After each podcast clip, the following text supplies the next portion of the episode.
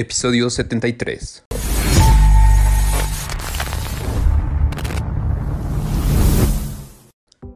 Bienvenidos a otro episodio del podcast de LGBTQ, en el cual continuamos platicando sobre diversidad sexual.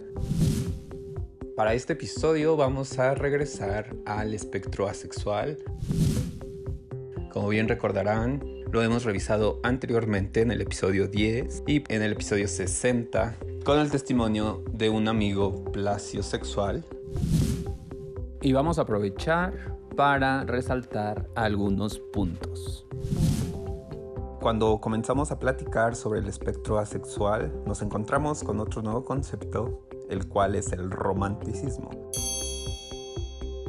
Y en esta sociedad que a lo largo de estos episodios hemos analizado cómo generalmente espera o supone comportamientos para todos, pues también con el romanticismo es otro comportamiento que está supuesto, que se supone que todas las personas deben quererlo, deben sentirlo, o simplemente se ha establecido como lo normativo.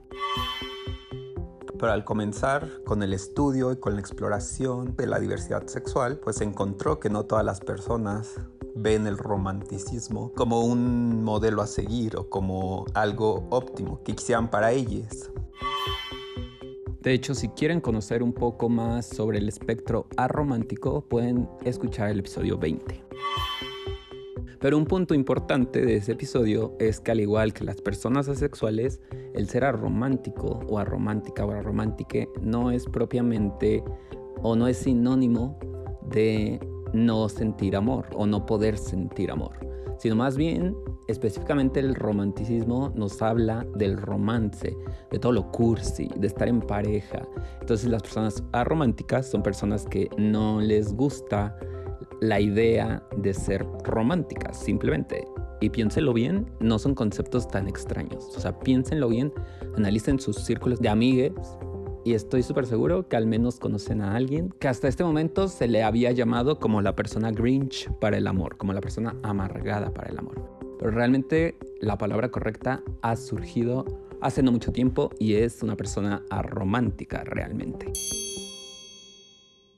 Y bueno, al una persona ser asexual y también ser romántica puede ser algo que predomine, mas no es una característica general. Es decir, puede haber personas asexuales que sí son románticas, puede haber personas asexuales que son arománticas.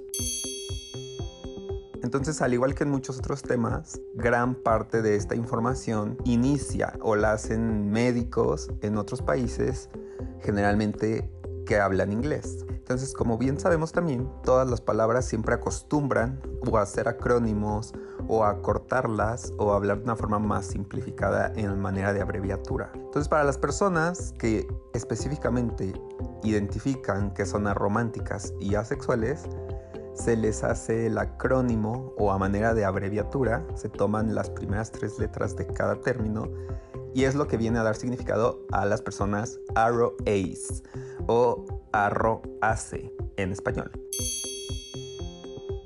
Pero bueno, realmente las personas lo pronuncian como ROAs, que es el Aromantic Asexual. Entonces por eso en el episodio 60 van a encontrar que el título no dice placio sexual, tiene la bandera de las personas ROAs, pero aún dentro de la asexualidad, esa persona del episodio 60 continúa alineándose aún más en la subetiqueta de la plasiosexualidad. Para este episodio volvemos a el espectro asexual, pero en esta ocasión la persona que viene es un hombre heterosexual, cisgénero, romántico, es decir, en comparación con la persona que estuvo en el episodio 60, la persona para este episodio sí está interesado o sí le gustan las cosas, las relaciones románticas y su subetiqueta dentro del espectro es la demisexualidad. Entonces, vamos a platicar. Es nuestro segundo, bueno, sin contar a mi papá, es el segundo hombre heterosexual, cisgénero, que viene a platicar a este espacio. Entonces, vamos a comenzar. No, no es cierto. Antes de comenzar, No olviden, por favor, suscribirse al canal de YouTube, dar like, compartir, comentar. Todas sus dudas pueden hacerlas en los comentarios, todas sus inconformidades, sus puntos de vista. Y si consideran que es algo más íntimo, pueden hacerlo a través del correo electrónico, así como visitar el sitio www.elpodcastlgbtq.com. Y ahora sí, vamos a comenzar.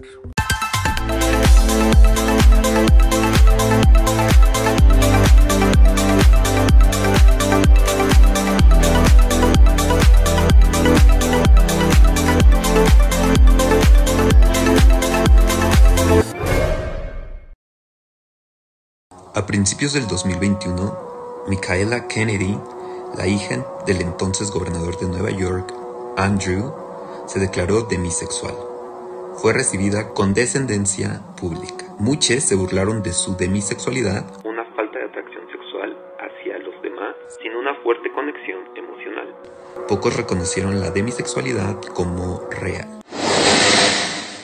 Pero aunque la demisexualidad no es muy conocida, es una orientación sexual tanto como cualquier otra, que se aplica a personas de todo el mundo.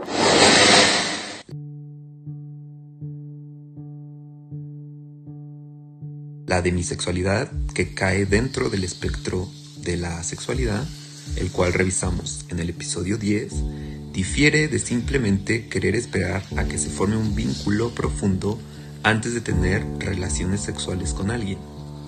Más bien, es más parecida a la experiencia de ser asexual hasta que se forma este tipo de conexión, momento en el que la atracción sexual se extiende solo a esa persona.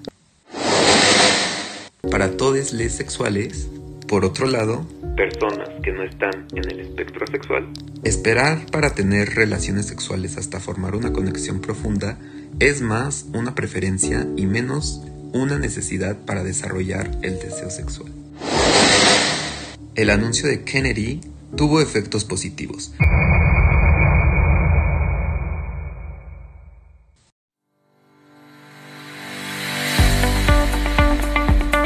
Heterosexuales, gays, lesbianas, bisexuales, asexuales, polisexuales, pansexuales, grisasexuales, alosexuales y hasta fraisexuales.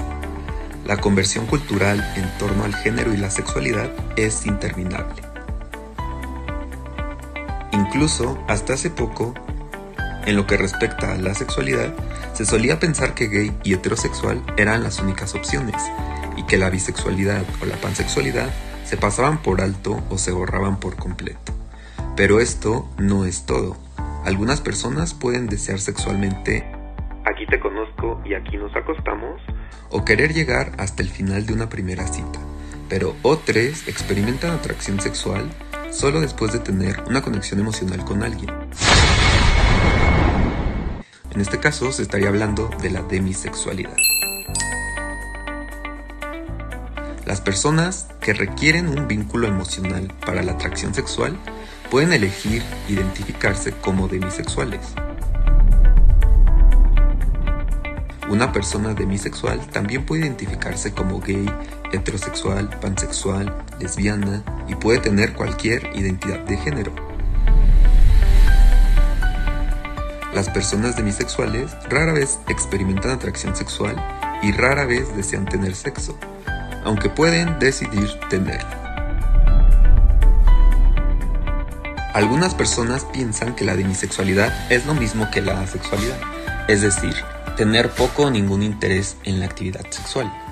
Aunque los términos están relacionados, no son lo mismo. En primer lugar, hay que entender que hay varios tipos de atracción. La atracción sexual se refiere al deseo de contacto sexual. No es lo mismo que la atracción romántica, la atracción emocional o, por ejemplo, la atracción estética. Según dictionary.com, Define la demisexualidad como una orientación sexual caracterizada por experimentar atracción sexual solo después de establecer una fuerte conexión emocional con una persona específica. Mientras tanto, define la sexualidad como el estado o la cualidad de sentir poca o ninguna atracción sexual por otras personas.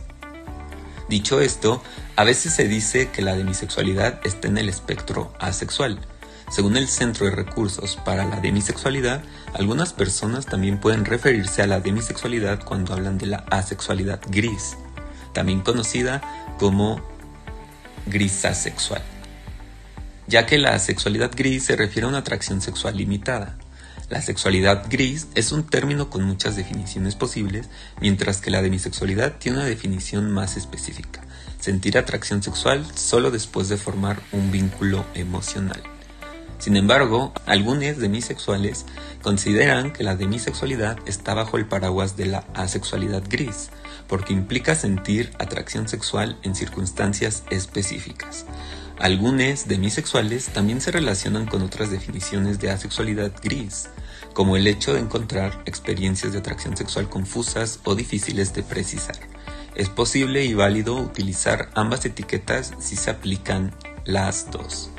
Las personas demisexuales también pueden sentir otro tipo de atracción como el deseo de abrazar o de acurrucarse, dice una terapeuta sexual y de relaciones y que fue miembro en un panel asesor de salud masculina. Muchas de estas etiquetas son nuevas, pero es porque a medida que crecemos, a medida que obtenemos más información, las etiquetas se vuelven más importantes para ayudar a la gente a expresarse. ¿Y cómo saber si eres demisexual? Si no sientes atracción sexual al instante o por personas al azar, pueden ser signos de demisexualidad. Otros signos, según el Centro de Recursos para la Demisexualidad, son sentir que el sexo es una obligación, estar confundido sobre la atracción sexual y que te guste la idea del sexo, pero no puedas pensar en nadie con quien hacerlo. Cada persona demisexual es diferente y es importante señalar que algunos pueden querer relaciones románticas, mientras que otros no, y algunos pueden no querer sexo en absoluto. Algunas personas también pueden sentir el conflicto continuamente, porque puede que no sepan que son demisexuales y se sientan atraídas sexualmente por una amiga. Pero alguien demisexual no necesita estar enamorado para sentirse cerca. Si te sientes confundido en tu propia vida, considera la posibilidad de hablar con un terapeuta que pueda ayudarte. Encuentra también a tu gente haciendo referencia a la búsqueda de una comunidad que te entienda. Y si decides salir con alguien, conoce tus objetivos y tus límites. Decide cuándo te sientes lo suficientemente seguro como para revelar tu orientación y prepárate para asumir el riesgo emocional de ser vulnerable al mismo tiempo que eres consciente de las banderas rojas como el bombardeo amoroso. Por cierto, si alguien no es compatible, no pasa nada. No significa que algo está mal en ti. Puedes pasar a la siguiente fase. Lo que debes saber si te quedas con alguien demisexual es como siempre la comunicación debe ser clave. Si estás saliendo con alguien que es demisexual, es importante saber lo que es y lo que significa para que puedas empezar mostrando interés por quien es en general. Luego puedes hacer preguntas como he visto en tu perfil que eres demisexual, he oído que eres demisexual, ¿está bien si te pregunto sobre eso? ¿Cómo sugieres que te conozca? ¿Qué significa para ti ser demisexual? También puedes hacer una investigación general por tu cuenta, incluso a través del Centro de Recursos para la Demisexualidad. Pero además, entiende tus propias necesidades. Si alguien no es compatible, tampoco pasa nada. Cuando salimos con alguien y cuando nos relacionamos con otras personas, se trata de recopilar datos. Si este no es tu carril, es importante conocer tu carril y es importante comunicarlo a tu pareja. Recuerda que eres un adulte, no un fantasma. Así que cuando salgas puedes decir algo como he disfrutado conociéndote, pero no creo que este sea mi carril. Gracias y te deseo lo mejor. Es importante entender que cada persona tiene derecho a la autodeterminación y cada persona es la experta en su propia sexualidad. El heteroromanticismo es una orientación romántica que está dirigida hacia el género opuesto. Esta orientación se usa primordialmente por personas de género binario, pero también es posible ver a no binarias bajo el espectro heteroromántico. El heteroromanticismo implica que una persona siente atracción romántica, el deseo de romance y relaciones románticas por personas de su mismo género, pero su orientación sexual puede ser tanto dirigida hacia el otro género, heterosexual, homosexual, bisexual, o ningún género, asexual. La primera bandera heteroromántica está hecha por una persona desconocida en un tiempo desconocido. Es una bandera heterosexual con el corazón gris en el lado superior izquierdo de la bandera. Este es otro ejemplo de la bandera heterosexual alterna con colores claros y en el corazón tiene colores más oscuros. La tercera bandera es de una persona desconocida hecha en el tiempo desconocido y es la bandera heterosexual en blanco y negro con un corazón rojo en medio de la bandera. La cuarta también la hace una persona desconocida en tiempo desconocido y utiliza la bandera heterosexual alternativa con un corazón blanco en el lado superior izquierdo de la bandera. La quinta es una bandera hecha el 5 de noviembre del 2021 y es similar al azul, blanca y rosa, con colores más claros y en el corazón tiene colores más oscuros. La sexta Está hecha por una persona desconocida y tiempo desconocido y tiene rayas gris oscuro y gris claro con el corazón negro en él. La séptima y octava están hechas por el usuario Fandom en 2021. El gris oscuro representa ser heteroromántico. La franja roja representa a las personas heterorománticas fin y la atracción por las personas fin. La franja azul representa a las personas heterorománticas min y la atracción por las personas min. La franja amarilla representa a las personas heterorománticas nin y la atracción por las personas nin. La franja verde representa a personas heterorománticas ajin y la atracción por las personas ajin. La franja morada representa una especificación asexual. El gris claro también representa ser heteroromántico y se puede utilizar como bandera vario heteroromántica. La novena fue hecha por el usuario Sofía XD. La alosexualidad, también llamada sexualidad, es un término creado por la comunidad asexual para referir a su opuesto, es decir, aquellas personas que desean relaciones sexuales en cantidades normativas. Una persona alosexual siente atracción sexual y puede estar dirigida hacia cualquier género, es decir, se puede ser alosexual y seguir siendo gay, bisexual, heterosexual, pansexual, etc. Pocas personas se definen como alosexuales, ya que es la manera de experimentar atracción dominante y es lo que se espera de la población general, del mismo modo que ocurre con la palabra como cisgénero o cisexual. La versión romántica de alosexual es aloromántico. Cisgénero o simplemente cis es un término que hace referencia a aquellas personas cuyo género coincide con el que les asignaron al nacer.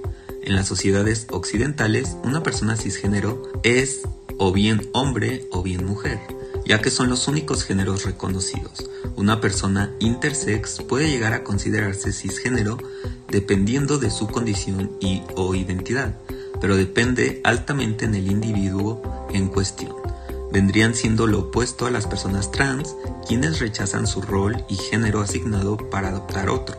Rara vez se usa este término como identidad, sino que se emplea para diferenciar a las personas trans de aquellas que no lo son.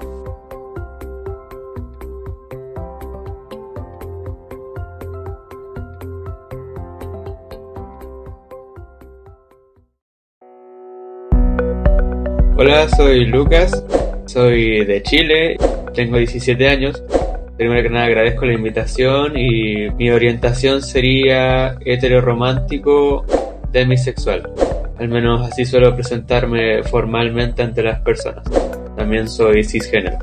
Me siento cómodo con mi sexo de hombre.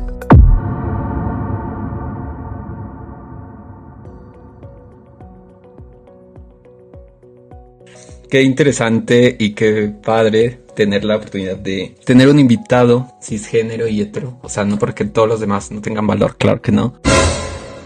Pero pues sí está súper escasa la participación de hombres cisgénero específicamente. Entonces, qué increíble saber que existen personas como tú. Yo le atribuyo mucho a que es cuestión de la generación. ¿Tú cómo percibes esto? No, al menos yo nunca he tenido problemas en hablar sobre estos temas más que nada porque crecí en un ambiente en el que se hablaban diario. Pero sí he visto que muchos como que no les gustan o como no saben mucho del tema lo evitan para no por miedo a ofender. Eh, conozco muchos que quieren hablarlo pero no lo hacen porque piensan que van a ofender o, o me pasa a veces personalmente que hacen preguntas y después se disculpan como si hubieran dicho algo malo. Y digo, no, está bien, es bueno tener curiosidad. Pero por lo general suelen negarse por miedo, al menos eso creo. Sí, yo también creo. Y mucho de ese miedo también creo que es por las mismas reacciones de muchas personas del colectivo, ¿no? Que sí reaccionan de esta forma súper agresiva. Claro. Sí, entiendo el, a veces el porqué de las reacciones, pero sí hay muchas veces en las que te, te tratan peor por hacer una pregunta cuando no hiciste nada. Claro, es súper cierto. Pero bueno, muchas gracias, te repito, por estar aquí en este episodio. Pues vamos a ahondar más en el espectro asexual. Si bien ya hemos platicado anteriormente sobre esta orientación sexual, pues como bien recordarán, es un espectro. Entonces es la posibilidad de como de gamas, de posibilidades, la forma en que la vive cada persona es súper diferente, por eso es que se le llama que es un espectro y está súper interesante también que pueda ser una persona heterosexual y cisgénero quien venga también a dar esta visibilidad, que incluso las personas hetero pueden sentir parte de la sexualidad. Entonces, en verdad, qué bueno que estás aquí y muchas gracias. Gracias a ti también por invitarme al, al video. Me parece genial igual tener la oportunidad de, de hablar del tema que si bien yo lo hablo con cierta naturalidad en mi día a día, hacerlo como tan públicamente es agradable saber que varias personas van a poder escuchar o, a lo mejor sentirse identificadas, que sería una ayuda quizás para alguien en cualquier parte del mundo. Claro que sí. Me gustaría comenzar conociéndote a ti un poco y pues aquí por lo general a las personas se les pregunta acerca de su infancia pues porque como personas LGBTQ sí creo y sí me atrevo casi a decir que es una generalidad que tenemos infancias pues muy solitarias, muy, o sea, muy específicas. Pero bueno, en tu caso como un hombre hetero, lo primero que nos puedes compartir es por qué tú escuchas estos temas tan desde siempre en tu día a día. Diría, o sea, que mi infancia en realidad fue muy feliz. Y lo que lo primero que yo empecé a escuchar sobre el mundo LGBT fue por mi hermano mayor, que se debe a que él era gay y yo nunca lo supe hasta quizás mis 14, 13, siendo franco no recuerdo la edad en la que me lo dijo porque cuando lo dijo yo pensé que era una broma y después me dijo que era en serio y ahí me pareció normal. Pero siempre trataron de, desde que descubrieron que él era gay, siempre trataron de hacerme ver que eso era algo normal y yo nunca entendí por qué me hacían ver eso cuando nunca dije nada, como por ejemplo, mi hermano a veces me conversaba de qué haría si le gustas a un hombre. Y yo decía que, que nada, así como que no, no me importa. Pero no entendía por qué me hacía esa pregunta. Ya luego al crecer pude entender que me lo preguntaba para saber más o menos cómo, uno para mejorarme como persona y también para ver cómo reaccionaría con él. A pesar de que mi reacción, siendo el hermano menor, era la menos importante dentro de la familia. Pero siempre se me habló de eso y, y realmente nunca me, me, importó, ni siquiera de niño ni ahora, pero no porque no me porque me genera alguna molestia, sino porque siento que cada persona tiene su mundo y hace y quiere y le gusta lo que quiere. Como que no, no es cosa mía. Ay, sí, ojalá la mayoría de hombres tuvieran esa, esa mentalidad pero afortunadamente cada vez conozco más personas que piensan como tú, ¿sabes? Entonces te felicito. La verdad es que creo que sí es algo de felicitarse porque hay un programa muy popular entre la comunidad LGBTQ, no sé si lo has escuchado, que es un concurso de drag queens y hace poco concursó el primer participante heterosexual. Y él dijo una frase que ahorita con lo que tú comentas me la recordaste muchísimo. O sea, le preguntan como que los demás competidores que, si no le daba miedo hacer drag, que si no le daba miedo que su novia o la gente pensara que era gay. Y entonces él les contesta y es que el punto es que a mí me da igual si la gente piensa si soy gay o no, porque yo no creo que ser gay sea algo malo.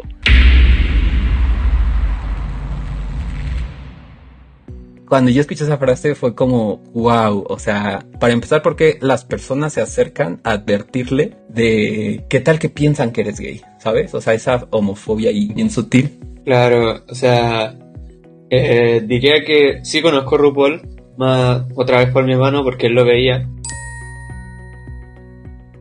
Entonces habré visto algún capítulo suelto y claro, entiendo a lo que va eso de... Porque yo, por ejemplo, ahora soy una persona que, si bien soy cisgénero, nunca tengo problemas con los pronombres. Tengo amigas y amigos que a veces se refieren a mí como mujer, ya sea de broma o en realidad, y a mí me da lo mismo, lo cual se ve más en chat. Como que cuando es un grupo de mujeres y la mayoría son mujeres y yo estoy en el grupo, dicen chicas. Y yo una vez pregunté que por qué no hacer la diferencia y dijeron que porque nunca, nunca mostré una molestia que me cambiaran el pronombre. Y es porque realmente también me da lo mismo. Yo, por ejemplo, soy una persona que se pinta las uñas y que cuando comenzó a pintárselas tenía miedo de, de ser juzgado y al principio sí, fui juzgado de forma silenciosa como con esos actos homofóbicos en discretos pero ah, ya llegó un punto en el que ni siquiera me importa si lo ven o no, como, oye, era que no, y poquito me las uñas porque quiero. Y entonces como que ya, llega ese punto en el que no, no te interesa, que yo puedo pensar, ay, ¿qué importa si piensa que soy gay o que soy mujer? O me da lo mismo, que piense lo que quiere, total, todas las opciones que él crea que soy son buenas. Ninguna me parece mejor que la otra. Wow, qué felicidad me da conocer heteros como tú, porque en varios episodios he compartido que hoy en, hoy en día, así en un, no sé, en un trabajo, en un círculo en el que predominen los hombres heteros cisgénero, yo soy la persona más cohibida del mundo, ¿sabes? O sea, hasta que los hombres no se acercan y yo entiendo que no tienen problemas, yo jamás me acerco. Entonces, para mí, conocer hombres con esa mentalidad como la tuya es algo que me da muchísima alegría y me hace sentir súper en confianza, ¿sabes? Y que esa confianza jamás se va a malinterpretar o a confundir ya con una falta de respeto a la otra persona. Claro, o sea, claro, si conozco muchas personas de. Bueno, yo le digo mundo arcoiris a la comunidad LGBT porque ya se volvió normal decirlo así con mi hermano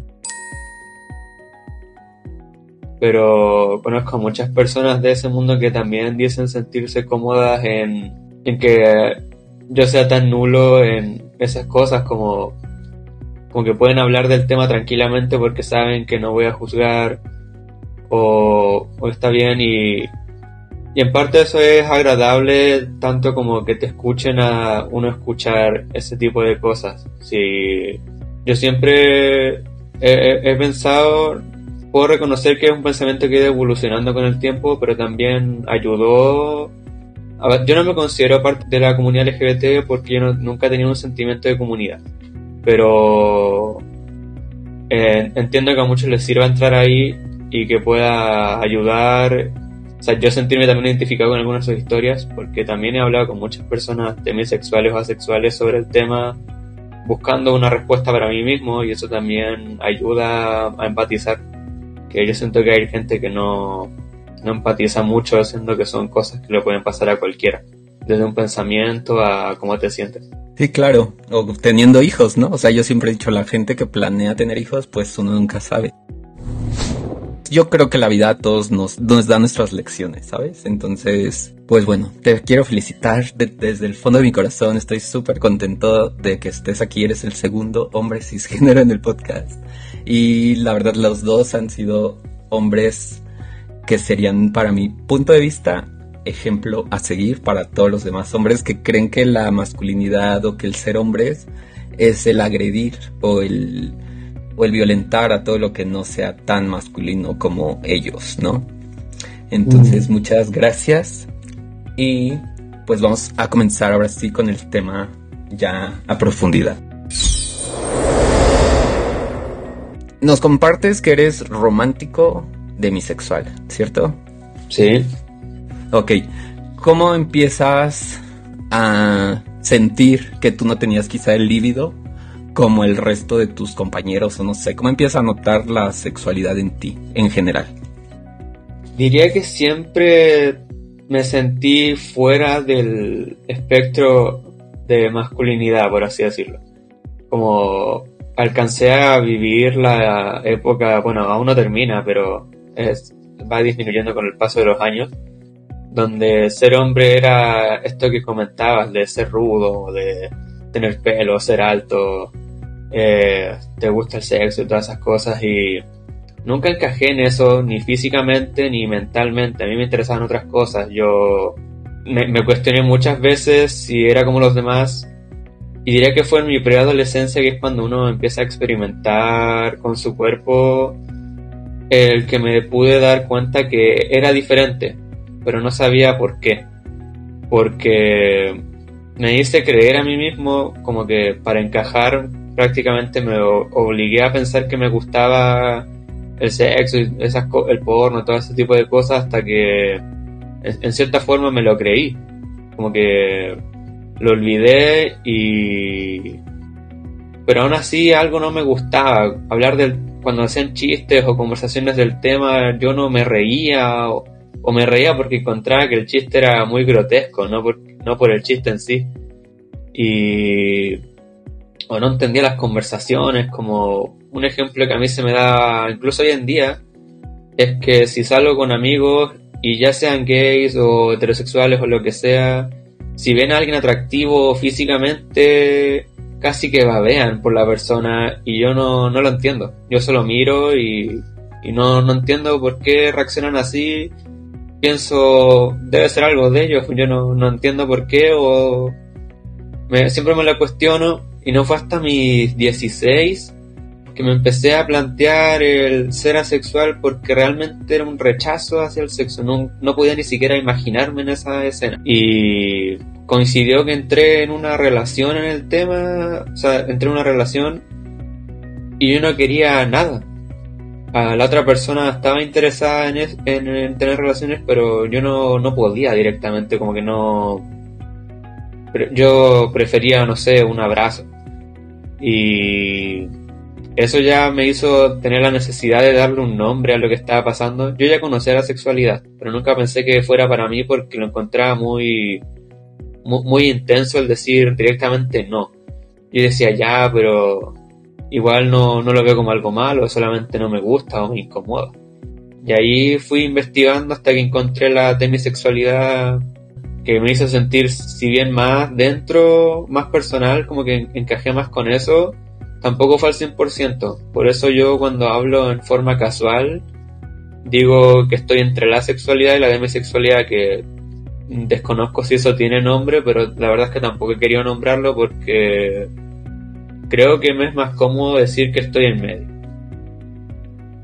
Entonces, ¿tú crees? Bueno, yo me puedo imaginar, porque es algo que se vive en Latinoamérica, digo, aunque tú seas de Chile y yo de México, siento que va muy de la mano que el tema sexual siempre está asociado muy a que de esa forma miden la masculinidad en grupos de hombres, ¿no? Entonces, ¿cómo sientes que a ti te afectaba o no crees que te afectó como tu autoestima, tu el hecho de sentir que tú no deseabas de igual forma a una mujer como tu grupo de amigos? Diría que más joven me asustaba que no desear a una mujer o un hombre de la misma forma que los demás eh, fuera menos masculino, como que me hiciera menos hombre.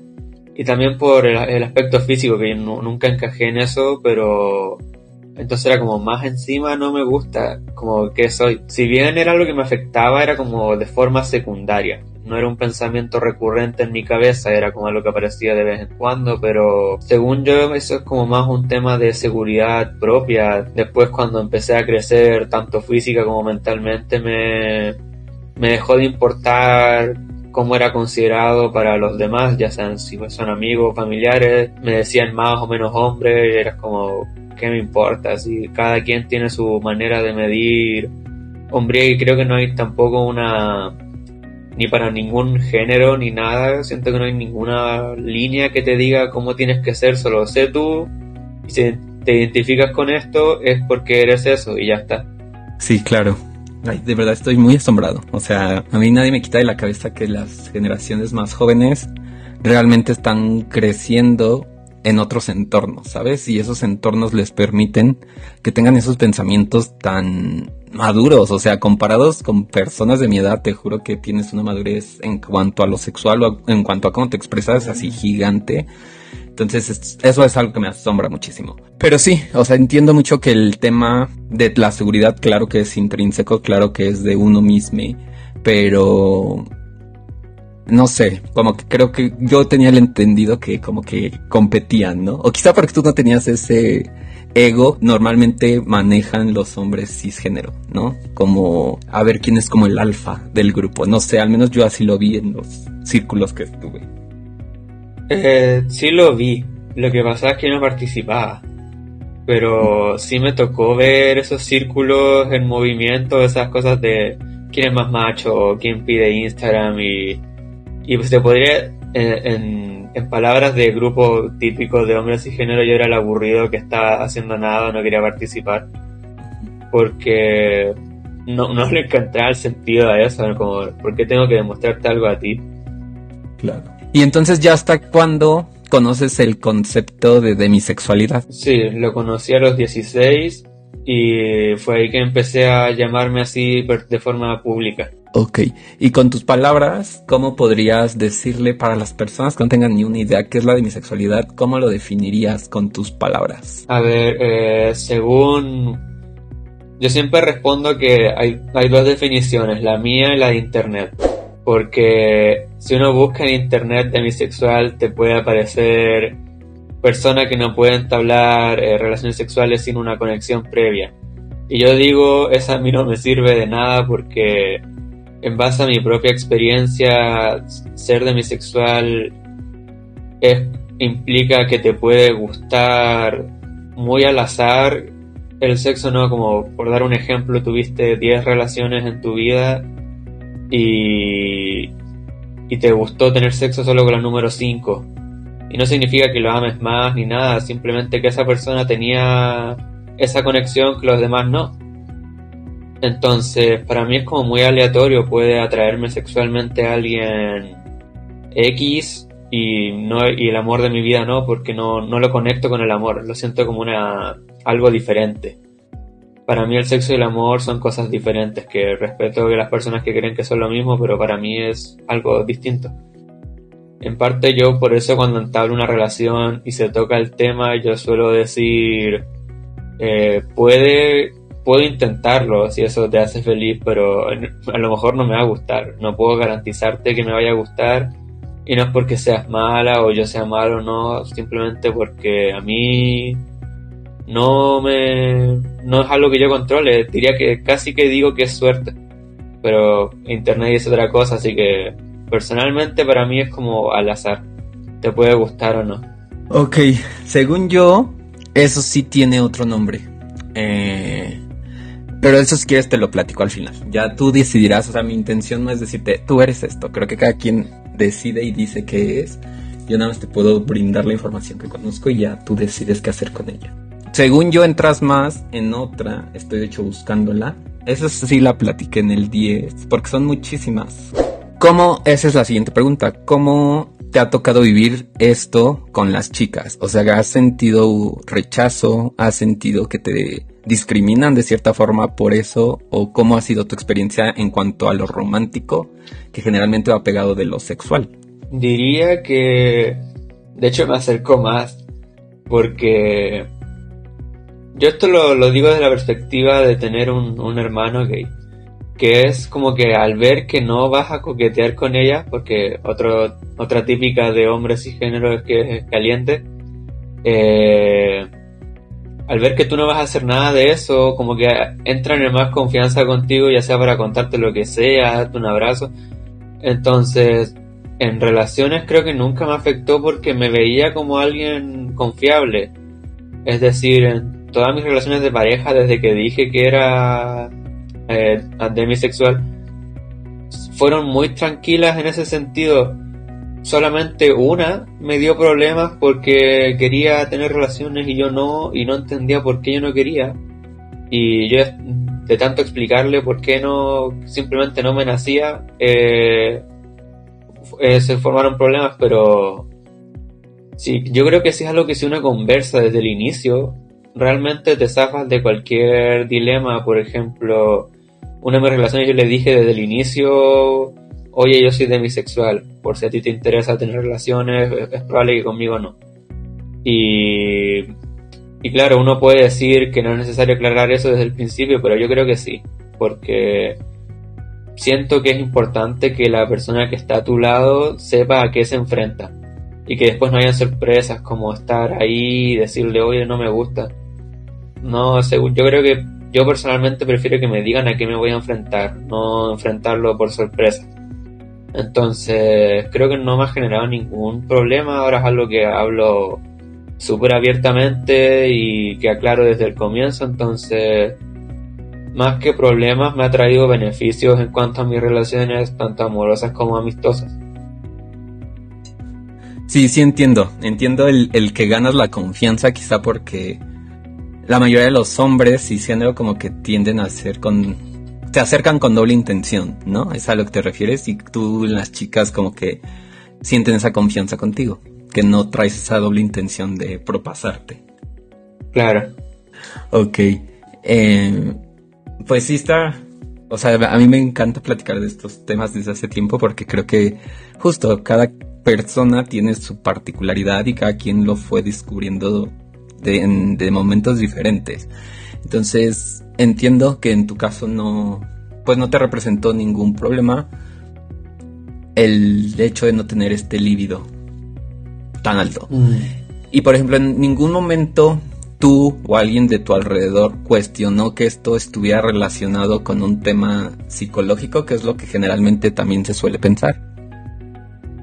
Sí, cuando salí, o sea, bueno, cuando lo dije públicamente, mejor dicho, eh, varios cuestionaron mi decisión o bueno, mi elección de, o sea, como cuestionaron con qué me sentía identificado por, por diversas razones, como lo dices porque no lo has probado o es que tienes algo en la cabeza o te falta lívido y yo pensé eh, yo, soy una persona que siempre suele responder de forma formal pero cuando me decían esas cosas como si supieran que había en mi cabeza los mandaba a la punta del cerro que eso se dice en Chile como los mandaba a otro lado por decirlo de un modo más formal y eh, porque era como, ¿qué sabes tú de, lo que pasa en mi cabeza? Pero, o, en mi corazón. Y, claro, al inicio pasaba eso, como que cuestionaban mucho el por qué era.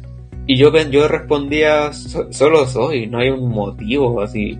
No, no tengo una falla cerebral, solo existo y no me gusta algo, como un ejemplo muy burdo que usamos para explicarle a mi familia con mi hermano es como eh, a, ti te, a ti te gusta el jugo de limón, a mí no, así no, hay, no es porque esté mal de la cabeza, solo no me gusta. Sí, claro, que realmente nuestra sociedad está súper educada tanto con la heteronorma como con el tema romántico, ¿sabes? O sea, algún día leí que todos ven, o mucha, bueno, sí, gran parte de la sociedad ve la soltería como un proceso transitorio y que muchas personas no sienten nada romántico, no sienten nada sexual y por eso para las personas como mayormente suelen ser sexuales o solemos ser sexuales, pues como que luego luego lo primero que viene a la cabeza de los humanos es decir, está enfermo o tiene un tema psicológico, ¿no? Claro, o sea, algo que he notado es que cuando me acerco a personas que están viendo, eh, no porno directamente, pero eh, podemos decir imágenes más 18 en su teléfono, yo me acerco porque es un grupo de amigos la esconden. Yo digo, ¿por qué la esconden? Dice, no, porque a ti no te gusta eso. Y es como, ¿y, qué me importa si no, no, no me va a pasar algo por verlo? No me voy a desvanecer, solamente no me interesa. Tipo, estoy, como que puedo decir que soy indiferente. Cuando los demás están viendo algo, hablando del tema, yo observo nomás o escucho y soy indiferente, pero reaccionan como si me fuera a suceder algo por verlo. Es interesante aclarar justo eso, porque digo, yo no soy experto en la sexualidad, ¿verdad? Pero sí compré un libro y sí leí bastante. Entonces, dicen los especialistas que hay personas que justo el sexo les es indiferente, les parece aburrido, les parece una pérdida de tiempo, pero hay personas que sí les parece repulsivo, ¿sabes? O sea, sí hay ese tipo de asexualidad donde les da asco pensar, casi casi. Entonces, pues sí, entiendo que tu punto es nada más como, pues no es como lo que más me llama. En la vida, ¿cuál es el sentimiento que a ti te da no sé, vas a tener una noche de sexo o no sé, ¿qué prefieres? Así como para ponerlo en comparación. O sea, realmente a mí si alguien me ofrece sexo yo diría, ay, grifome, así como no, no tenía algo más entrete, un juego de mesa. Realmente, realmente lo encuentro hasta casi, ¿cómo decirlo? Eh, común o, sin imaginación. Pienso, yo soy alguien que disfruta mucho más de actividades como... Esto puede sonar muy aburrido para un hombre cisgénero promedio, pero yo cuando voy a ver una película, veo la película con la persona. Eh, porque mi lógica es, a eso vine a ver una película. Y eso contrasta un poco con no sé si la otra persona tendrá intenciones dobles, pero yo no, yo voy a eso. Entonces, si a mí me ofrecen sexo, yo es como de, uy, qué original. Si no, no me puede ofrecer otra cosa, un té, alguna cosita diferente. y por ejemplo, el. Digo, aquí vamos a adentrar un poco en tu intimidad. Si te sientes incómodo, me dices y no, no necesitas contestar. Cuando tú tienes tu primera vez, no sé, o sea, que llega con una chica la primera vez, ¿qué sensación tenías? Porque también de eso leí un poco, que la sensación más allá de emoción, tener erección, ¿cómo la describes tú o cómo recuerdas tú que fue ese momento de la primera vez? Realmente, eh, si bien estuve cerca, o sea, como que estaba ahí, no sucedió nada porque yo sentía, primero sentí que era muy forzado y dije, mi mente era, no estoy cómodo con esto. Porque para poner contexto, la primera vez, entre comillas, fue cuando me encontré con una ex pareja de hace tiempo, que nos habíamos visto en persona y una de las cosas que queríamos hacer era tener relaciones, pero yo no, no quise. Cuando llegó el momento no quise me eché para atrás y preferí simplemente pasar el tiempo. Porque mi, pensamiento principal es, wow, estoy con la persona que, que amo, quiero pasar el día con ella. Como que sentí que tener sexo sería perder el tiempo. Entonces, aparte, aparte de que me sentía forzado, no quería hacerlo. Ni siquiera por hacer feliz a otra persona, era algo que directamente no quería hacer. Y claro, como mencioné antes, esa misma relación fue la que me trajo problemas con, con que así quería y yo no. Y ahí fallé en que nunca conversé eso, solamente no quise y no dije nada y no pasó nada. Pero claro, así fue. Lo, para mí, si trato de ser positivo, lo recuerdo como un buen día porque pasé un buen día, pero si lo veo desde esa perspectiva, se puede decir que la cagué. ok. Este, y por ejemplo, nunca, nunca recibiste una respuesta de alguna mujer como diciéndote seguro eres homosexual o sabes que ellas sintieran que les correspondía a ellas el que tú no respondieras al estímulo. Sí, más de una vez me ha tocado que me han dicho algo como de hice algo mal o no sé, te gustan los hombres o no. Si yo respondo, yo soy muy sincero con mis respuestas, lo cual me hace ser directo. Yo directamente digo, no, es que no me gusta. Y claro, yo soy, yo no lo digo en ese contexto, pero me pongo en su lugar que alguien que le dice no, no me gusta y lo primero que piensa es que me refiero a ella. Y y ahí es donde quedé embarrada. Entonces aprendí a ser claro cuando digo eso. Porque si piensan que es su culpa y no, no es nada. Tipo, yo físicamente soy muy nulo en cómo evalúo, entre comillas, a una persona. Eh, de hecho, lo cual, eh, eh, moviéndome un poquito a la pregunta, sería yo, a mí me gustan las mujeres y las personas que son no binarias como por dar un... explicar un poco eso. Yo tuve una relación con una persona que era no binaria, pero lo descubrió después de que fuéramos pareja. Tipo, cuando yo salí con ella era mujer y después en relación me dijo que se identificaba con el género no binario y me preguntó si yo estaba bien con eso.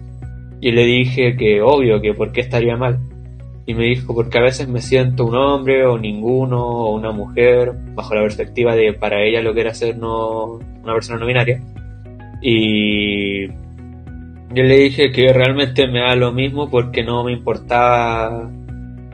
No, no era un hombre en cierta forma. Tipo, a mí me puede gustar cualquier persona mientras no se identifique como hombre porque a mí no me atraen los hombres, ni física ni emocionalmente. A pesar de que ser no binario para algunos entran que son ambos, eh, no lo es del todo, por algo se, se hace llamar persona no, no binaria y a mí me pareció bien, como... No sé cómo explicarlo más allá de lo que ya lo hice, pero creo que se entiende el punto.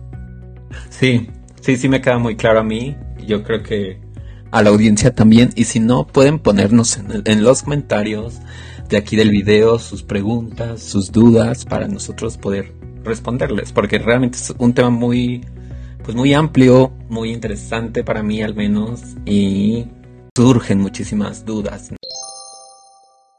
Creo, o sea, desde mi punto de vista, también es una forma muy acertada y por ti mismo, ¿sabes? Por el ahorrarte muchas...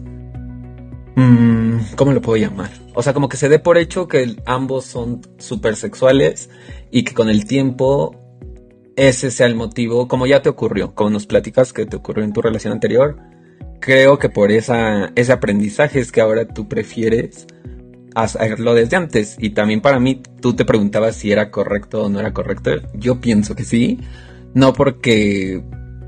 Bueno, finalmente creo que cuando quieres estar con alguien en pareja lo debes o la debes conocer en todo, ¿sabes? Como pues saber con quién vas a estar. Entonces, yo no lo veo nada mal que se toquen esos temas en todas las relaciones, aunque no, aunque no sean asexuales o sean asexuales.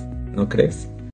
Claro, yo pienso también eso, que es bueno, es bueno conocer el lado A y B de una persona desde el inicio. Por último, no todo, tampoco le vas a dar tu biografía apenas conocen, pero decir lo más importante, como qué no te gusta derechamente, tipo, por ejemplo, estás conociendo a alguien y le dices, yo no hablo de política. Puede ser algo X, pero para la otra persona es importante que tú lo sepas para que no le hables de eso y la otra persona verá si te sigue hablando o no. Pero, claro, comparto el hecho de que es importante conocer el, lado bueno y malo de una persona. Eh, y eso no se suele hacer mucho. Muchos se van conociendo con el tiempo y los platos sucios, como se suele decir, o lo van, van saliendo después y no encuentro que es súper malo porque también implica que la, ignorancia de quién es tu compañero de vida implica que te puedas ilusionar o hacer ideas erróneas de cómo es y eso según yo es súper peligroso porque al final puede la otra persona puede ser quién sabe qué y te enteras y asumiendo que no te pasó nada queda emocionalmente destruido entonces creo que es muy bueno saber las cosas buenas y las malas al menos las más destacadas sobre tu personalidad comentarlas con tu pareja. No directamente, pero hablarlas más temprano que tarde. Sí, yo creo, me recuerda un episodio que tuvimos anteriormente en donde se nos hizo llegar un como un caso de una persona que tenía VIH y pon tú, tú tienes un amigo que tiene VIH y salen de fiesta y le presentas a un amigo tuyo, pero como que tú no estás seguro de si tu amigo le va a avisar a la otra persona si tiene VIH. Entonces, el gran cuestionamiento de este episodio era si las personas estaban obligadas a decir que tenían VIH. Entonces, va desde ese punto, ¿no? O sea, desde si tú vas a iniciar con alguien, claro que hay cosas que son súper importantes decir. ¿Por qué? Porque la persona tiene derecho a saber de quién se está enamorando o de quién se pretende enamorar. Y es muy egoísta, desde mi punto de vista, el, el tratar de ocultar lo que posiblemente no sea tan atractivo a la otra persona, porque aquí es como poner tu mejor cara y pues ya después darte cuenta que, te vendieron gato por liebre, ¿no? Claro, sí. Yo sé que yo sé que es súper natural que al inicio de una relación todos somos caras bonitas. Sí, aquí muchas veces se conversa que quizás a los, a los meses, por dar un mínimo a los dos meses, eh, ya conoces, como empiezan a salir los trapos sucios sobre tu pareja. Como, no sé, digamos que es súper celosa. Y nunca lo notaste hasta como los dos meses porque te estás enganchando. Y como lo que tú comentas del VIH, que en este caso es algo que te puede hacer daño si lo contagias, creo que ahí sería importante decirlo porque si tú tienes algo que es poco atractivo pero lastima o puede lastimar, se debe decir más que nada porque si no creo que entraría en ser negligente con la otra persona, como porque estás permitiendo que le pase algo y no le dijiste nada. Claro.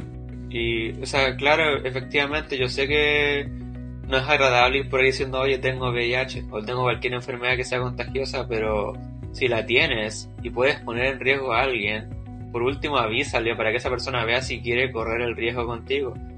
Que eso llevándolo a algo más fuera del mundo, al mundo cotidiano podría ser el coronavirus, como juntarse con alguien y tú tienes y no le dijiste y culparlo cuando tú fuiste. Claro. Sí, yo también, es mi punto de vista, pero te repito, hay mucha gente, generalmente yo he visto que la que porta el virus se deslinda de esa responsabilidad y dicen como, pues yo no te tengo por qué decir, tú te tienes que cuidar por ti mismo. Y yo digo así como, wow, o sea, eso se me hace algo bien egoísta, porque es como decir, pues yo ya lo tengo, los demás. Pero pues bueno, claro. todo el mundo. ¿Esto lo saben tus papás? ¿O no consideran importante? ¿Sí? ¿Sí lo saben? Sí, lo saben, lo saben desde hace algún tiempo. Eh, mi, mi, hermano fue el primero en enterarse, después fue mi mamá y por último mi papá. ¿Y qué opinan de específicamente de eso? Uh, mi hermano eh, siempre fue el que más me apoyó respecto al tema, de hecho fue el primero al que le dije por lo mismo, porque como él ya formaba parte de la comunidad LGBT hace ya casi una década, eh, nunca tuve problemas para contarle, él lo entendió Obviamente habían cosas sobre el espectro que él no sabía y por lo mismo se puso a investigar para intentar entenderme. Y, y me apoyó. De hecho, él me ayudó a decirle a mi papá porque en esos tiempos cuando hablamos con él no nos llevamos bien. Entonces mi hermano me ayudó a contarle. Mi papá no lo entiende, no entiende lo que es ser asexual, él lo ve, me atrevería a decir que siendo eh, muy frío al decirlo, eh, como que lo ve como falta de alivio. No sé si es tan así, pero es como el mejor modo de explicar el cómo lo percibe porque para él es porque no me ha llegado la persona correcta. No sé si alguna vez has escuchado ese, yo creo que sí, ese comentario desagradable de, no sé, eres gay porque no has conocido a la mujer indicada o eres lesbiana porque no has conocido al hombre. Es como eso, pero eres asexual porque no has tenido el sexo adecuado. Y y yo lo escucho y llega un punto en el que solo me río porque digo, que eres absurdo. Pero, pero claro, en, cierta forma ya cuando pasamos esa fase de comentarios tontos que de repente aún hace, pero como yo sé que no son malintencionados me los dice solo a mí, como no, no va por ahí comentándoles algo que él solo habla cuando está conmigo y cuando estamos solos, los paso. Porque entiendo que no están malintencionados y que van desde la ignorancia nomás, que en parte puedo entenderlo porque tenemos como 30 años de diferencia en cómo nos criaron. Claro. Y mi mamá fue, yo creo que diría que fue la que reaccionó peor, como que tardó. Al principio pensaba, me, hizo un comentario que a mí me dolió harto tiempo, que fue tú puedes considerarte lo que quieras, pero para mí eres hetero. Y yo, porque claro, en esos momentos cuando no teníamos bien claro lo que era ser asexual, pensamos que era algo diferente de ser hetero romántico. Entonces, como que, como que era una atracción, no era una característica mía. Porque yo veo la sexualidad como una característica, no, no lo que te atrae, no, no una orientación, mejor dicho. Como Claro, sí, de hecho sí, lo veo como una característica de la persona, más que una, una orientación. Porque no, no, te orienta a nada en cierta forma, son algo que te gusta nomás. Y por eso suelo decir romántico para que la gente entienda que es algo con mujeres, pero... Claro. Ella como que me hizo ese comentario de que a sus ojos yo era un hombre cisgénero promedio que le gusta tener sexo y todas esas cosas. Y yo quedé como... wow, fui invalidado al 200%. Así como, no, vi venir eso, así que quedé en blanco y negro cuando me dijo eso y me fui a, a la casa y ya con los meses, con lo, diré que con el año, porque han pasado casi dos años, eh, se fue cambiando. Lo fue aceptando, ya como que ahora entiende qué es lo que soy y, y soy eso ya. Como que no, no importa si ve lo ve de otra manera, soy eso. Y en parte a mí eso nunca me gustó porque, por ejemplo, yo tenía una amiga que no era de la comunidad LGBT, pero era muy, ¿cómo decirlo?, gótica. Y su mamá nunca lo aceptó hasta que vio que durante varios años era así. Entonces ella me había dicho, tranquilo, en un par de años, cuando vea que no cambiaste, va a entender que eres eso. Y yo encontré eso muy tóxico porque dije, ah, yo tengo que esperar cuatro años para, para que me acepte. ¿Cómo, ¿Cómo funciona eso? Como debería aceptarme en el momento uno. Porque una cosa es no entenderlo y tener la ignorancia, que eso es normal y otra es directamente esperar mucho tiempo para ver si sigue con la idea y si sigue con la idea recién ahí decir, ah, ok, sí lo eres. Y claro, eso creo que habla mucho, digo en el episodio 1, yo comencé por ahí este podcast diciendo uno de los errores más grandes que cometen los padres es hacerles un plan de vida a sus hijos. Entonces, el estar esperando que nos comportemos de alguna forma, que hagamos, que no hagamos, que tengamos hijos, que compremos, que viajemos, o sea, esos son sus planes sobre nosotros. Entonces, el hecho de que un padre haga planes sobre la vida, de que porque tú le des la vida no quiere decir que te pertenece tu hijo, este, eso es lo que les vienen a causar esos duelos, ¿no? Yo ahorita también soy muy Mm, estoy muy en contra de que cuando uno salga del closet tenga que decir, ¿me aceptas? O sea, si aceptas como soy, es por ti, pero las personas no tendríamos que ir buscando aceptación, ¿sabes? O sea, yo no tendría que haberles dicho a mis papás, acéptenme. O sea, si ellos me aceptaban, qué bueno por ellos, porque no iban a perder a un hijo. Pero pues uno cuando está todo inaceptado, es rechazado, como yo lo estuve, pues lo que más quieres es sentirte perteneciente a un grupo. Entonces por eso es que aguantas chistes por lo general es de los hombres cisgénero. Y bueno, pero yo creo que todo radica en las expectativas de nuestros padres sobre nosotros. Claro, sí, eh, aparte de que me ayudó a lidiar con esos meses los que ninguno de los dos lo entendía mucho, era que no me interesaba realmente. Dije, ah, está bien, no, no lo entiendo nomás. Mi, mi, por muy pesado que pueda sonar, yo decía, solo son ignorantes, y me iba nomás. Ya después cuando lo entendieron y aceptaron, entre comillas, lo que era su hijo, que nunca, yo digo aceptaron, pero nunca tampoco me marginaron ni nada por el estilo. Bueno, mi, mi papá nunca lo hizo realmente, solamente tiré esos comentarios, pero nunca me, me hizo sentir diferente. No, no me apartaba las conversaciones, no, me hablaba del tema, si hablaba con mi hermano me incluía, entonces no me, no me apartó. O sea, yo hablaba por muchos como nosotros que así nos dicen te acepto. Y en ese comentario que decías hace rato de que si no me han dicho, a mí lo que me dicen mucho, ¿sabes qué es? Cuando he conocido así chicas, que no sé, quizá les parezco atractivo, no sé, me han llegado a decir, yo te hago hombre. Y eso no sabes cómo me indigna porque para empezar es a ver, o a ver niña, soy hombre, ¿sabes? Aunque a tus ojos veas una mujer a la mitad por lo afeminado que soy. O sea, ¿sabes? Eso no quita. Y dos, yo necesito comprobar nada. Gracias, bye. Pero sí me molesta, molesta que hagan sentir que uno está en la ignorancia y que llegó tu salvador o tu salvadora para hacerte ver que no eres asexual o que no eres gay. Claro, yo soy alguien que se toma muy con humor esos comentarios porque eh, al ser asexual me han llegado, me han llegado ese comentario. No del, por el mismo contexto, pero me ha llegado. Y, yo respondo en modo humorístico como de, ¡Ah, soy una mujer así, no lo sabía. Porque pienso, hay tanta gente tonta y me va a tocar tanta más que mejor me río de lo que me está diciendo.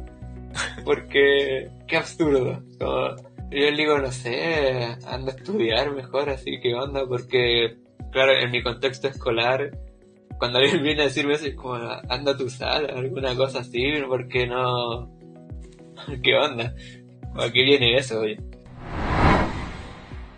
Ya para ir a las últimas preguntas, ¿tú por lo general a ti te parecen atractivas, nos comentaste las personas femeninas que no se sientan hombres, ¿cierto? Claro, más o menos. Es que, a ver, si yo profundizo en eso puedo alargarme más, entonces... No importa, podemos cortarlo en dos.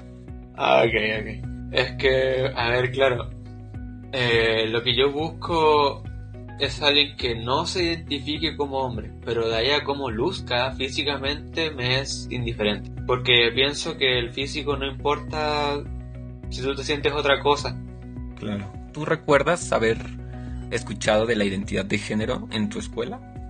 Sí, no, en, el contexto escolar no. De hecho, yo soy el que educa a mis compañeros sobre el tema y esto puede sonar muy tonto, pero es real. Yo estoy sentado en mi silla dibujando y llega alguien y me pregunta eh, qué soy, si me gusta esto y aquello y me siento identificado con esto.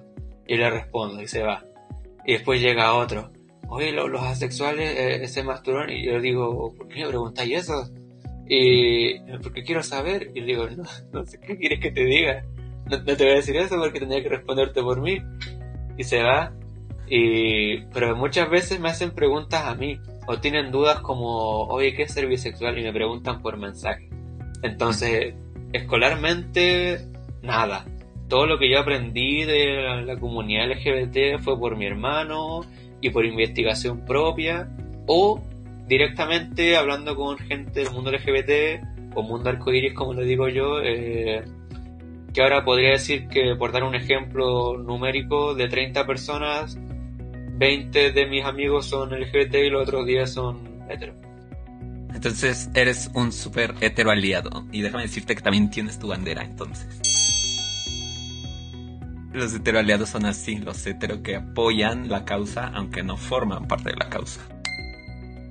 Claro, porque pienso, o sea, es que nunca, nunca me sentí en ningún bando, hecho cuando mi hermano me dice, eres LGBT, y le digo, no, porque nunca me sentí como en una comunidad ni de heteros ni LGBT, porque dije, soy yo nomás, soy una islita flotando. O sea, dentro de todo sí, pero entiendo tu punto y creo saber que también puede ser porque mucho tiempo a todo el colectivo se nos dio el sinónimo de homosexuales. Entonces, como tú no eres homosexual, como que por eso crees que no perteneces. Pero yo creo que ahorita es lo que se está buscando de construir. O sea, existen hombres homosexuales, pero las personas trans pueden ser personas hetero. Personas asexuales pueden ser personas hetero. Entonces, creo que ahorita la resistencia que muchas personas tienen incluso a asumirse como pansexuales o como asexuales, que es donde cae la posibilidad de ser heteros todavía. Yo pienso que va por ahí, porque generalmente se asocia el LGBT con homosexuales.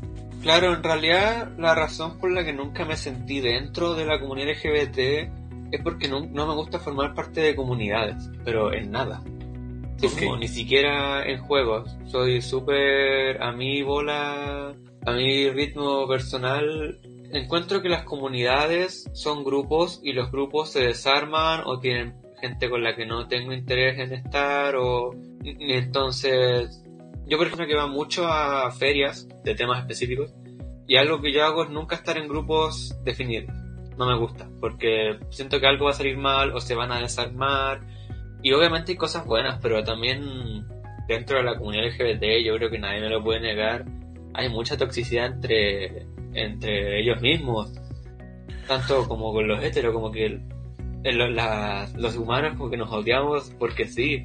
Digo, quizá y podría atentar contra mi colectivo porque yo sí me siento parte de, porque sí creo que hasta que conocí un grupo como yo fue que pude expresarme como realmente soy, ¿no? Entonces yo creo que malamente sí es una generalidad, pero como dije en un episodio en donde también estuvo un chico hetero, o sea, no es que al nacer homosexuales o al nacer transgénero o al nacer parte de, ya traigamos esa característica, ¿sabes? Como de, ok, este nació niño, gay, ah, pues va a ser problemático, va a ser tóxico. No, eso es un, resultado a toda la agresión que sufrimos socialmente. Entonces, como gran parte, eso sí es general, de la sociedad no se ocupa de su salud mental, pues imagínate, tantos homosexuales, tantas lesbianas, tantas personas bisexuales, con ese odio interno, pues es por eso que entre nosotros pues suele ser así. Digo, yo ahorita estoy haciendo todo por deconstruir eso de mí porque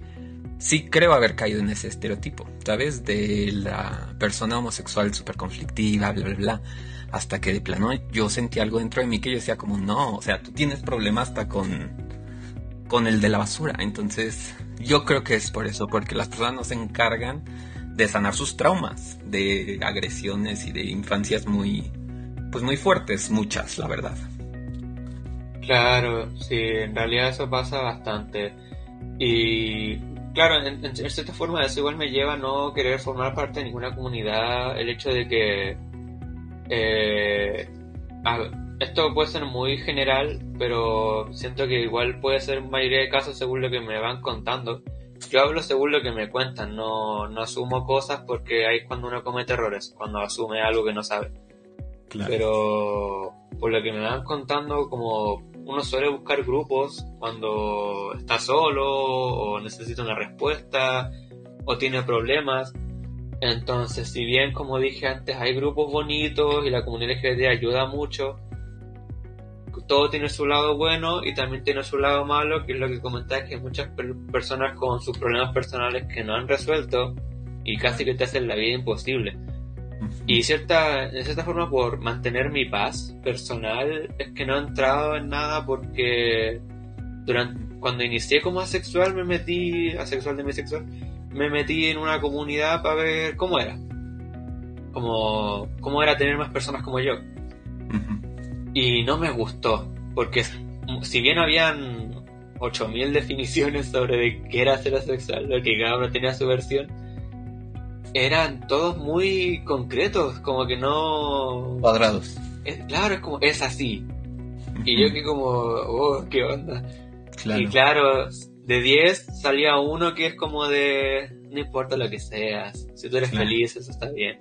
Entonces, claro, no me gustó formar parte, tampoco, no tengo problemas con que me asocien a eso, como dije antes, a mí no me importa en absoluto lo que otra persona piense de mí, pero yo diría, yo no soy parte de la comunidad y tampoco iría algo de la comunidad porque siento que sería muy falso de mi parte. Como, por ejemplo, yo no... Si yo fuera una marcha por los, no sé, derechos de los gays en Chile, iría como a apoyar a mi hermano. Pero siento que yo no iría solo porque personalmente me sentiría muy falso como yo que tengo que hacer ahí, tipo no es que no sea mi, mi pelea, que fríamente hablando no lo es. Sí, claro. Pero sería como de, ¿tú qué haces aquí? A, ti no te pasó nada. Entonces como que yo iría a acompañar, no iría solo. Y claro, jamás he buscado como ni a ti ni a nadie como intentar caer en ese cliché que cae mucha gente de la comunidad también, como o sea, estamos luchando por diversidad y tú eres la primera persona que discrimina la diversidad, ¿no? Entonces, yo también creo que pues, podemos variar muchísimo. De hecho, parte del trailer del podcast es eso, que somos 7 mil millones de personas en el mundo y hay 7 mil millones de sexualidades, porque justamente cada quien tenemos algo que nos hace muy distintos a los demás. Y ya por último, quiero hacerte una pregunta respecto a que mucha gente cree que la sexualidad va relacionada con la disfunción eréctil o con el rechazo a la masturbación. ¿Cómo puedes responder a eso sin que si quieres involucres cómo lo haces tú, cómo lo vives tú? Creo que tengo una respuesta porque me la han preguntado hasta mis compañeros de curso. Claro, la pregunta más informal que me han hecho, por decirlo de una manera, fue directamente preguntarme si me masturbaba. Y yo antes de responder, que qué pervertido preguntarme eso sin contexto dije como que sí, porque tener ser demisexual o asexual, como dije antes, es un gusto, no es un, no es un problema, no una enfermedad ni, ni una orientación, porque, a ver, que no te guste el sexo no significa que tu veneno funcione no se pare. Eh, si, fuera así, no, no sería asexual, tendría problemas de erección como tendría otro nombre. Claro. Y más, tampoco es falta de líbido ni rechazo a la masturbación. Una sexual o demisexual se puede masturbar porque es autoplacer y no está relacionado con el sexo. Lo que es casi como un acto de, de autocuidado más que de placer sexual. Porque hay personas que ni siquiera lo hacen por, por el placer que sienten o por imaginar una escena, lo hacen porque es sano. De hecho, es, sano masturbarse, es algo saludable. Se recomienda hacerlo incluso. Pero, claro, los asexuales no tenemos falta de libido y ni problemas eréctiles. Si un asexual los tiene, es bueno que vaya al doctor, porque no es por ser asexual, es por un problema de salud.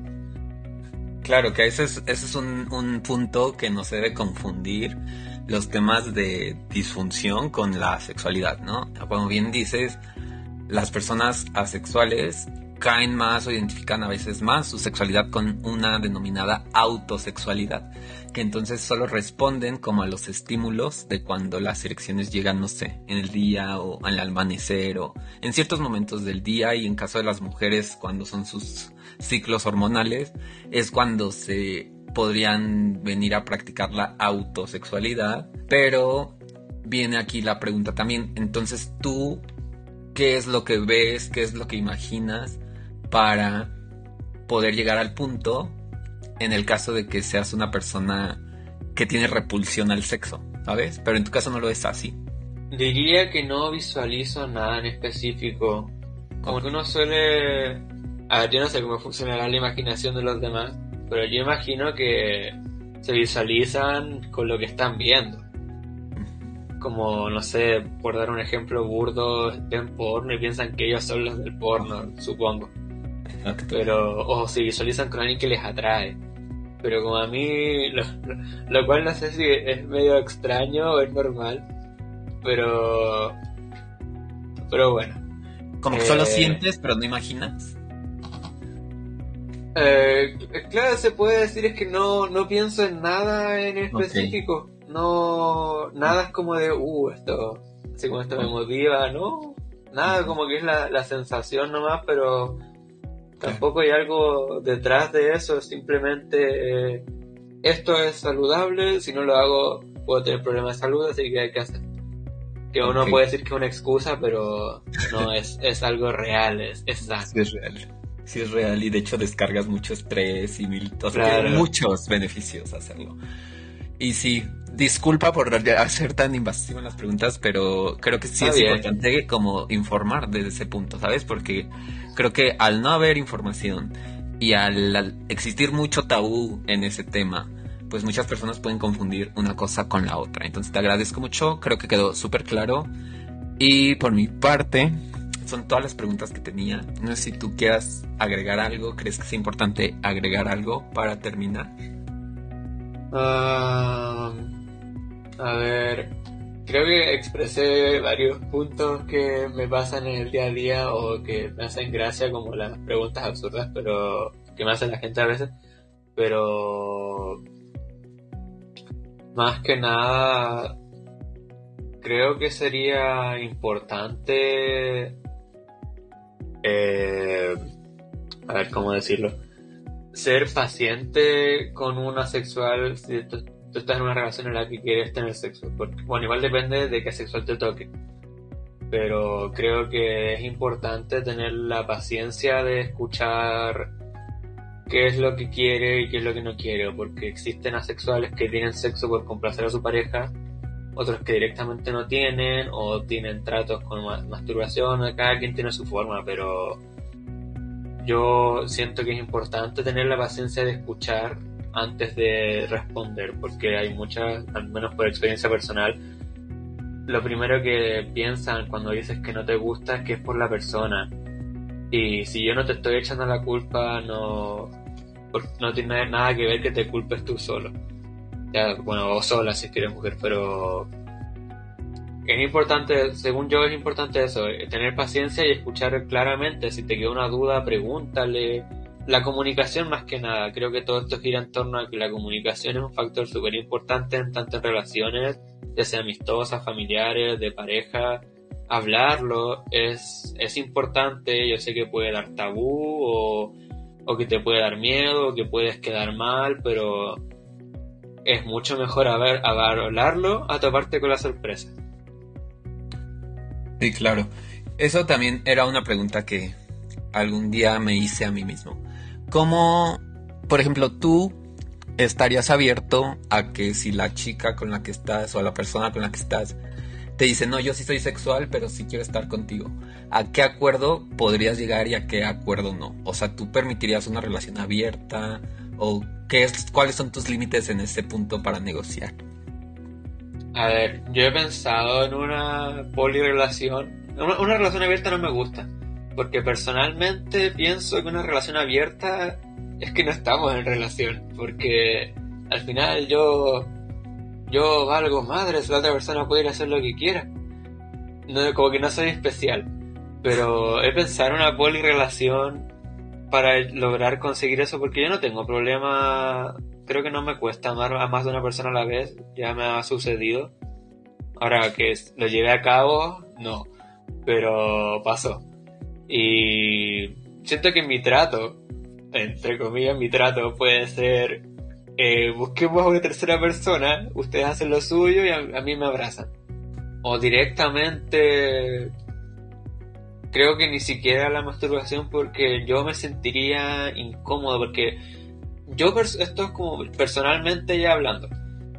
Eh, me alegra ver feliz a la otra persona. A mí me gustaría que mi pareja fuera feliz conmigo, pero si tengo que hacer algo que me está incomodando o que no me está haciendo feliz a mí, ya independiente de la felicidad de otra persona, yo no podría hacerlo porque al final uno dice, la otra persona es feliz, pero ¿a qué costo? Y yo, al principio era abierto a eso. Cuando empecé a ser asexual dije, ah, yo puedo tener sexo por mi pareja. Pero después dije, no, realmente me incomoda y, y hacerlo por otra persona que, que, me garantiza que vamos a estar para siempre, porque en cierta forma yo voy a estar sacrificando un, algo esencial de mí por algo que no, que no, no, era para no, tiene garantía, puede acabarse el día de mañana. Sí está muy interesante la postura, ¿eh?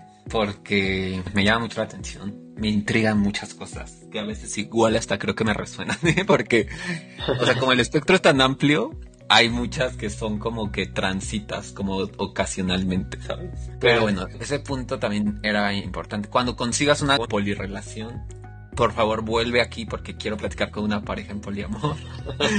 Eh, y pues bueno, yo te quiero agradecer muchísimo, en verdad, me caíste increíble. Tú y tu hermano los tengo que conocer. Su hermano es la persona que estuvo en el episodio de Género Fluido. Y me parecieron dos personas muy lindas, pero bueno, específicamente ahorita hablando contigo, te agradezco por la confianza para platicar, por tu tiempo, por compartirnos tu experiencia, tu vivencia y pues quedo abierto para futuros episodios si quieres invitar a alguien con toda confianza. De partida primero para ti el agradecimiento por haberme invitado a este podcast que yo tengo, así como por dar, tirar la promoción, tengo una sesión de podcast en mi canal que hago con mi hermano. Hacemos podcast de la vida y uno de los temas que vamos a hablar era la sexualidad. Y curiosamente lo hablé primero en tu canal que en el mío. Pero agradezco mucho la oportunidad de poder hablar del tema, de conversar con alguien que lo puede entender y si no lo entiende pregunta. Siempre valoro mucho el, el respeto y la curiosidad. A mí, a mí la curiosidad es lo que me agrada. Pero me agrada cuando es con ese respeto, ese, esa tranquilidad de, de hacer una pregunta porque realmente quieres saber, no por el típico morbo. Entonces agradezco el estar aquí, tu tiempo también, la, invitación y a cualquiera que se haya quedado el podcast completo, pues, asumiendo que mi hermano haya escuchado, él me pasó tus redes sociales para que yo me comunicara contigo. Bueno, tengo un canal en YouTube que se llama LuxRay 1.x3 hago gameplays, los podcasts que antes mencioné y también ahora vamos a hacer vlogs y cosas como relacionadas al humorístico y de mi vida personal por si les interesa. Los podcasts son con mi hermano mayor, así que si les cayó bien en el podcast o algo ya saben que pueden ir a escucharlo. Ahora estamos en stand-by, pero se vienen muchos temas. Instagram también por si quieren ir a seguirme, que es luxroy1.x31. Y de nuevo agradecerte por la invitación y el tiempo. Lo que necesiten para su podcast de sexualidad. Si después me quieren invitar, claro que sí, también puede estar. Lo veo posible, porque tenemos muchos capítulos dedicados al mundo LGBT. Eh, bueno, los temas que no conocemos los hablamos desde la ignorancia y el respeto, pero me agrada la idea de hacer una colaboración futura. Sí, pues ustedes platíquenlo y súper fascinado y creo que podemos hacer algo padre.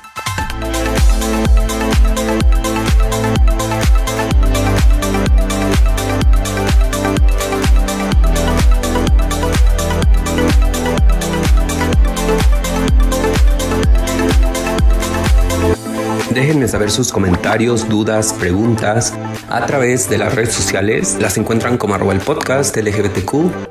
Voy a adicionar un link en la descripción del episodio para que puedan llegar a cada una de ellas. Recuerden que dar un like, dar un compartir, dar un suscribirse en YouTube ayuda mucho para que toda esta información pueda llegar a más y más personas y de esta manera nos encaminemos a ser esa sociedad que vive, incluye, respeta y es empática con la diversidad. No me queda más que recordarles que mi nombre es Oscar Olmos y que nos escuchamos en el próximo episodio para continuar construyendo conocimiento, derribando prejuicios.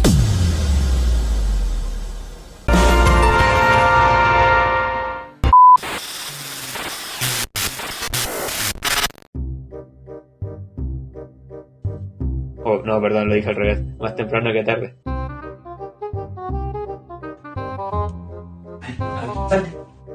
Espérame,